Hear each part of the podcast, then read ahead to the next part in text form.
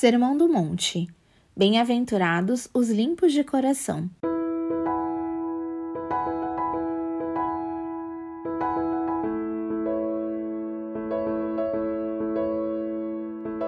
Felizes os que têm coração puro, pois verão a Deus. Mateus 5:8.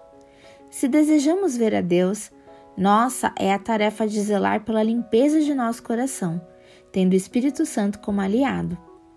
Assim como um abismo chama outro abismo, o coração limpo atrai como um ímã a presença de Deus. Ele abomina o pecado e a impureza, mas é imediatamente capturado quando encontra correspondência de sua santidade em nosso coração. Nosso desafio diário é perseguir essa pureza de coração, buscar viver uma vida em que possamos eliminar as máscaras e superficialidades, permitindo que o Espírito Santo sonde nosso coração.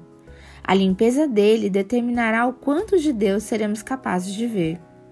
Salomão nos orientou a guardar nosso coração, pois dele procedem os desígnios da vida. Guardar o coração significa mantê-lo limpo e tenro. A Bíblia é fonte inesgotável de ferramentas que removem qualquer erva daninha que polua nosso coração.